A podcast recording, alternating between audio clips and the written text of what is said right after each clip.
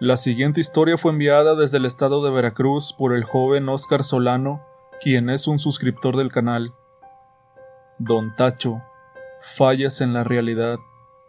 Antes que nada quiero decirte que la siguiente historia que te contaré a continuación es muy sorprendente, difícil de creer diría yo, pero te aseguro que es muy real.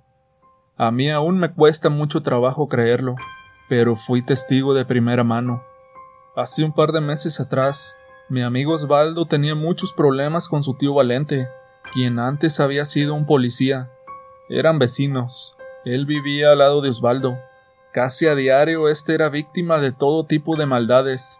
Le aventaban agua a su casa, le dejaban envueltos de brujería en la entrada, e incluso un día le envenenaron un perro. Estos fueron los hijos de Valente, o sea, sus propios primos. Uno de ellos era policía en activo y el otro era un albañil. También tenía una hija, la cual tenía dos niños. Cabe comentar que nosotros somos profesionistas, laboramos en el área de diagnóstico médico. Tal vez por eso nos costaba un poco de trabajo creer en aquellas cosas. La situación ya se había tornado bastante incómoda y estresante. Soportar a diario a estas personas no era nada fácil. Un día platicando con un conocido nos recomendó ir a visitar a un señor, que era curandero, llamado Don Tacho. Este nos dijo que vivía en una ranchería muy cerca a Teocelo, en el estado de Veracruz. De principio nos negábamos a ir. Nosotros no creíamos en cosas como la brujería, pero uno de esos días, Osvaldo fue amenazado de muerte por uno de los hijos de Valente, su tío. Así que un día sin tener nada planeado, sin pensarlo, nos fuimos a ver aquel curandero. Llegamos cerca del rumbo, preguntamos por la ranchería que nos habían indicado, pero nadie nos sabía dar razón del lugar exacto.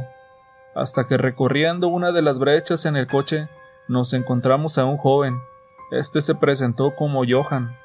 Al preguntarle por la ranchería, este nos dijo que él iba para allá, que si por favor le dábamos un aventón y él nos guiaría. Al llegar a aquel lugar, Vimos que todo era normal. Johan nos llevó a la casa de su abuelo. Era un anciano que calculamos tendría unos 90 años. Este nos empezó a interrogar. Preguntó que si éramos periodistas o que para qué queríamos ver a don Tacho. Tuvimos que explicarle cuál era el motivo. Le comentamos la situación, así que nos dijo Miren muchachos, al señor que buscan es mi abuelo pero por la edad avanzada del señor creímos se trataba de una simple broma y nos quedamos viendo Osvaldo y yo con una pequeña risa, pero lo volvió a decir muy seriamente ahora. Don Tacho es mi abuelo. Johan nos llevará con él, pero se tendrán que ir caminando y tienen que dejar también aquí los celulares, pues a lo que nos dimos cuenta Osvaldo y yo, a don Tacho no le agrada para nada las nuevas tecnologías. Con algo de desconfianza al tener que dejar el carro y demás cosas, aceptamos irnos caminando. Dejamos todo en el carro y lo cerramos. Al regresar con el anciano nos dijo que siguiéramos a Johan, pero no lo vimos más. Lo que vimos por ahí solamente fue a un perro en color café. Así que le dijimos que ahí lo esperaríamos, pero este nos comentó que Johan era aquel perro. De verdad que creímos que el perro era tocayo de aquel joven. Seguimos al perro, este siempre se mantuvo delante de nosotros. Caminamos por un rato hasta la cima de un cerro. En ese lugar se encontraba una casa de madera y un señor de algunos sesenta o sesenta y cinco años de edad aproximadamente. Este se miraba de complexión recia, un hombre trabajador de campo. Nos saludó de mano. Entramos a su casa a una tipo sala. El perro igualmente se metió y ahí se mantuvo un rato, estando a la expectativa de lo que ahí pasaba. Después salió. Nos pusimos a platicar con don Tacho.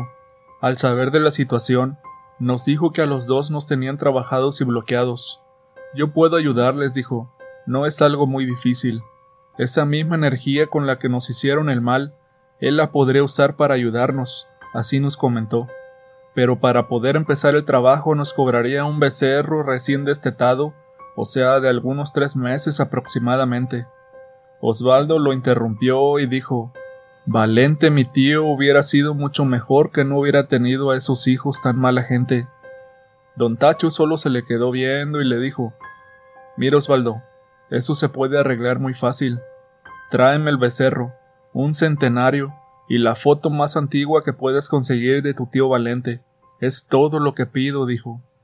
Osvaldo se le quedó mirando algo incrédulo, pero don Tacho le dijo ¿Acaso necesitas pruebas? De ti depende si quieres seguir así, en un trabajo sin futuro y todas las noches recibiendo el mal por tu propia familia. También hay que liberarte de eso que te acechan los sueños desde hace muchos años atrás. Cuando don Tacho dijo esto, mi amigo se puso pálido. Le pidió mejor ya guardar silencio y no siguiera diciendo eso. Aceptó llevar las cosas en ese momento. Salimos de la casa. Johan vimos cuando salió de otra sala. Estaba vestido con una ropa diferente. Nos dijo nos llevaría de regreso al coche. Nos preguntó que qué nos había dicho su abuelo, que en realidad era su tatarabuelo. Su abuelo era el señor que nos atendió primero. Eso nos mantenía aún muy confundidos. Le preguntamos por el perro que nos había acompañado, y sin dudarlo nos dijo que era él aquel perro. Para que le creyéramos, nos contó casi todo lo que habíamos hablado con don Tacho. Eso terminó por hacernos ver que todo aquello no era normal, no hallábamos explicación alguna. Al llegar al coche salimos de aquel lugar y nos dirigimos hacia la carretera. Al salir de la brecha estaba una señora ya mayor ahí. Le ofrecimos un aventón. Nos preguntó que qué andábamos haciendo por esos lugares. Le dijimos a quién habíamos ido a visitar, así que nos dijo que ella lo conocía de hace mucho tiempo. Nos platicó que su papá le contaba que cuando él era aún un chiquillo, allá por el año de 1917, don Tacho era ya un hombre recio, o sea, alguien ya maduro. ¿Será algún indio de los que parece que no pasa el tiempo sobre ellos? pensé entre mí. Al pasar unos días, Osvaldo logró conseguir las cosas que había encargado don Tacho. Yo al principio le dije que ya no regresaría para allá, que no me había gustado lo que pasaba en ese lugar, pero al final me convenció y terminé también cooperando para algunas de las cosas. Llegamos al lugar, volvimos a dejar el carro en la casa del abuelo de Johan. Llegando a la casa de don Tacho, nos pidió de favor que enterráramos el centenario en la entrada de su cocina, pues era pura tierra ahí. El becerro, dijo lo amarráramos en la puerta que había a un lado de la casa, Así lo hicimos, y mi amigo le entregó la foto que había pedido de Valente. Después de esto nos pidió que nos retiráramos, pero antes dijo Ahorita que salgan, revisan si está el centenario donde lo dejaron. Si está, se lo pueden llevar. Por último nos dijo regresáramos el próximo jueves, sin darnos más explicación. Fuimos donde enterramos el centenario, pero por más que lo buscamos, este ya no se encontraba ahí y eso que estuvimos muy cerca del lugar y no se encontraba nadie más en la casa. Durante los siguientes días fue cuando empezaron a suceder cosas aún más extrañas sin explicación para mí. Sucesos y vivencias que creíamos y sabíamos que realmente habían ocurrido a lo largo de los años, ahora no eran verdad. Muchas cosas no eran reales, solo estaban en nuestra mente, pero poco a poco han venido también borrándose de nuestro pensamiento aunque aún hay cosas que recuerdo. Por ejemplo que Valente el tío de Osvaldo tenía dos hijos, y una hija más que tenía dos niños. Pero aunque ustedes no lo crean, o les cueste mucho trabajo creerlo al igual que Osvaldo y a mí, Valente ahora es estéril, jamás pudo tener hijos. Una parte de nosotros, como dije, aún recuerda cómo eran las cosas antes de haber conocido a don Tacho.